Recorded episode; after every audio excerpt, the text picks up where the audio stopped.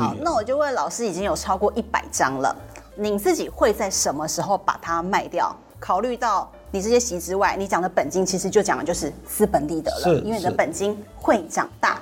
那老师卖掉的时间点，你可以自己算得出来，因为你可以透过存续期间来看到你有多少报酬率，对吗？哦，没有错。嗯，这个存续期间哈，嗯、呃，这个是每一档债券 ETF，它都一定会公布。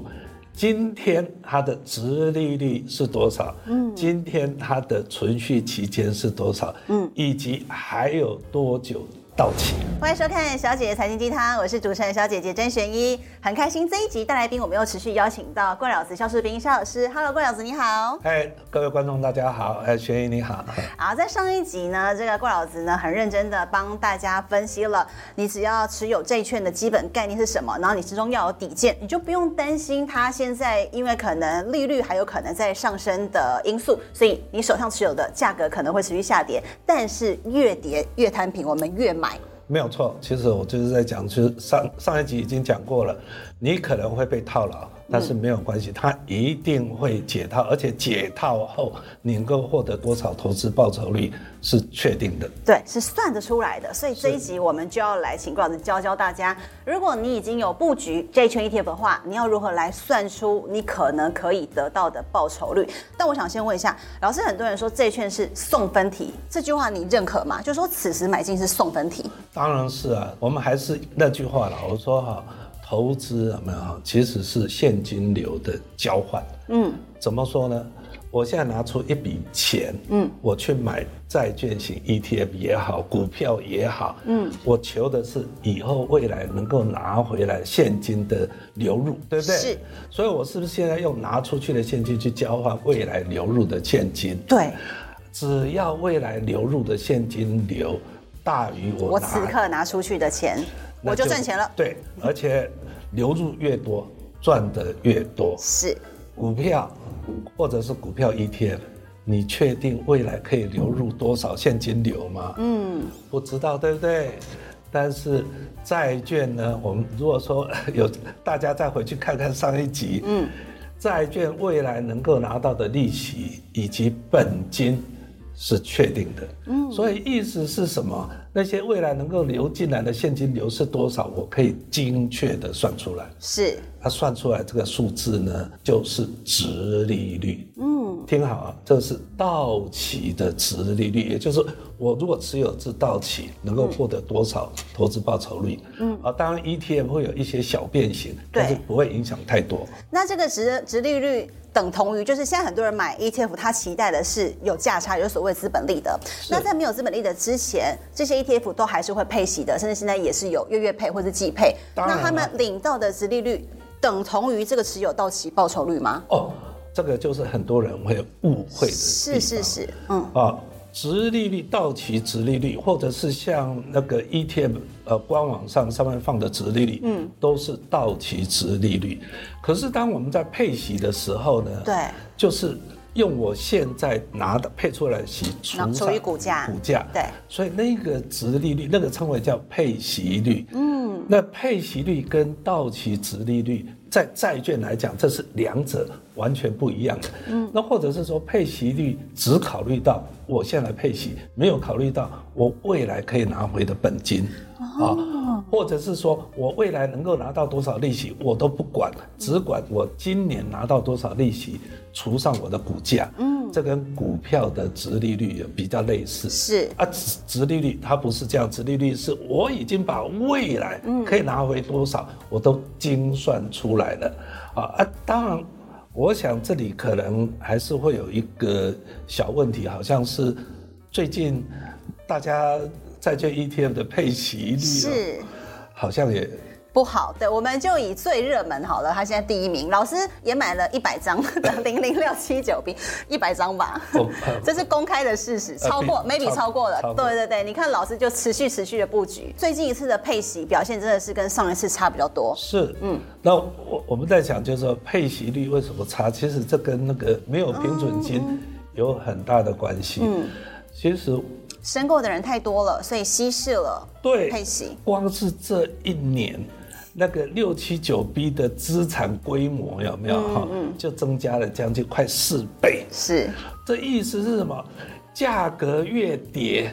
大家买一直去买，一直去买，越踊跃。之前买的人他有配息，对不对？对。就在基金里面比较早买的人，他收到的配息却得分给那个后进者。后进者，嗯，所以等于是配息就会被稀释掉。是。但是这对报酬率没有影响哦。嗯。配息没有拿走，那个钱还是留在基金里头。嗯。还是属于投资者的啊。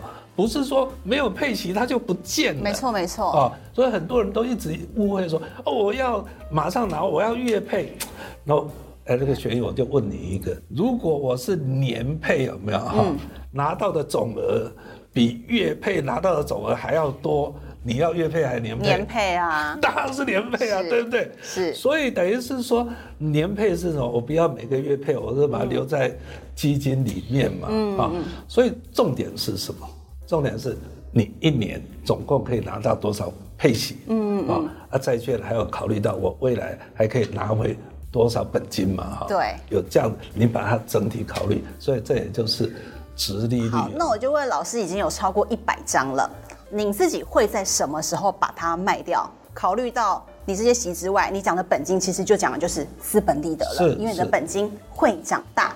那老师卖掉的时间点？你可以自己算得出来，因为你可以透过存续期间来看到你有多少报酬率，对吗？哦，没有错。嗯，这个存续期间哈，嗯、呃，这个是每一档债券 ETF，它都一定会公布今天它的值利率是多少，嗯，今天它的存续期间是多少，嗯，以及还有多久到期。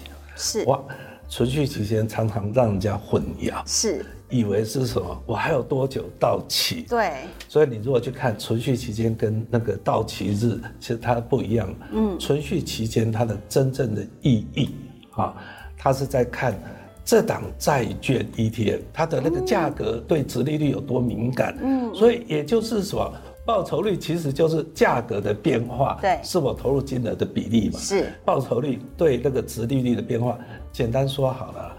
如果这一档 ETF 殖利率啊，呃下降一个 percent，是我们关心的是什么？我价格会上涨多少，对不对？对，因为降息了嘛。降息，然后它会上涨，会上涨多少？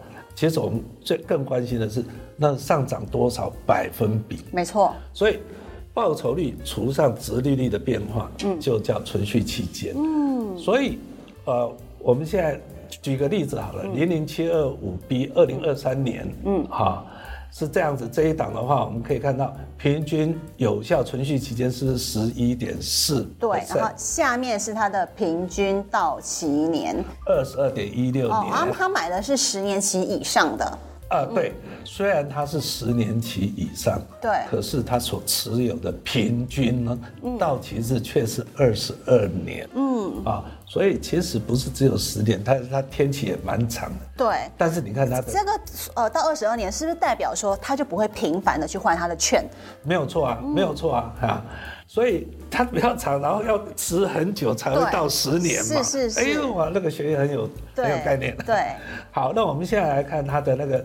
存续期间十一点四，嗯，那我们马上就可以知道，如果将来降息降息一 percent，一 percent 大概就是降四码，因为一码是零点二五趴，所以大家要记得就是要降四码等于一 percent，一 percent，嗯，那你的债券价格，嗯，就会涨十一点四个 percent，哦，呃，挺活也不少，对不对？但是我要稍微再修正一下，对。存续期间有没有哈？我们假如说真，因因为它是精算算出来，对，所以其实它要很小的时候比较准确，就是变化很小。殖利率如果只呃下降零点一个 percent 有没有哈？报酬率上涨一点一四，这个比较准。可是如果说降息降一个 percent 有没有哈，就会多一点的。它的误差会大一点点。那这个大是多还是少？就是是十二还是十？OK OK OK 对。大家在乎就是，所以最低大概就是十一趴，但事实上有可能是更高的。没有错，没有错，嗯、这个这个叫做债券的凸性。好，好，那如果现在就是观众朋友看到这边，好，他看到这一档，然后他就去查了存续期间，然后他发现哦，好开心哦。那等到降息一码的时候，他就要卖掉了嘛？他就说，那他就可以立刻赚十一趴吗？是这样吗？会不会他要卖的那一天存续期间不一样了？哦，不会不会，这个存续期间呢，我们要改变没有、嗯、没有那么容易。你想想看，就是说这个平均到期日是二十二年，对，他不会无缘无故的就在那边整天卖他的债券，对，所以他这个债券持有那个成分在什么时候才会卖？当他低于那个他的到期日，也就是十年的时候，他才会卖，嗯，或者他的那个信用平等。突然被被降平了，他只好卖掉。没有错，嗯，所以除非是这样，所以它是一个相对可以可靠自己去计算报酬率的来源。对，嗯，好，那我们再来看一下很有趣的哦，嗯，这个是零零七二五国泰投信，这是公司债 BBB 等级的，对不对？嗯，所以公司债你看它的那个存续期间比较低，但是呢，你看它的那个到期值利率多少？你眼睛有没有亮起来？六点六七是 是，这个是十月十三号的。对，好，我们看下一张，我们来看哈，它的平均值利率将近五 percent 呢。是，美国公债啊，啊四点九七 percent。老师是不是在投资的路途上面？Never 没有看过公债殖率有到五趴这样子。当然啦，对，这也就是为什么我们以前有没有？而是对收息的人来讲的话，以前那种殖利率，那个短天期几乎是零，然后长天期二点多，你就很偷笑。对，因为因为过去我们在低利时代将近二十年了，那美国公债又相对于被认为是一个无风险资产，就是全世界相对最保本、最安全的一个资产。是是。嗯所以，我们今天来看，你来看它的有效存续期间是多少？十六点二八。嗯，你知道以前在之前利率比较低的时候，存续期间都在十八个 percent。我会了，所以一旦降息一趴的时候，这一档就会弹十六趴。对，哦。反过来也是一样啊，就是最近为什么大家哇哇叫了，就是哦一样嘛。如果联准会真的 OK，然后就业很旺，爸爸很好，真的很衰，不好意思哦，它再升四码哦，是你的价格也会跌十六趴。对，但是会比十六还少，少一点，因为它也是误差值的关系啊。对对，所以往下的会比较少，往上的会比较多。没错。所以真的就是二十年期、长天期比较敏感，对吧？是。因为你看它跌一趴。呃，如果我们再升十一趴，它就会跌的比较多。如果是刚刚那个投资级债，它的跌幅就大概是十趴、十一趴，十一趴左右。嗯嗯。所以我这里就要进入一个重点。好，你应该要选公司债还是这个公债？就看你有没有。小孩子才做选择，我觉得都可以买，因为你想要锁利的话，投资级在刚刚六点六七，非常的漂亮。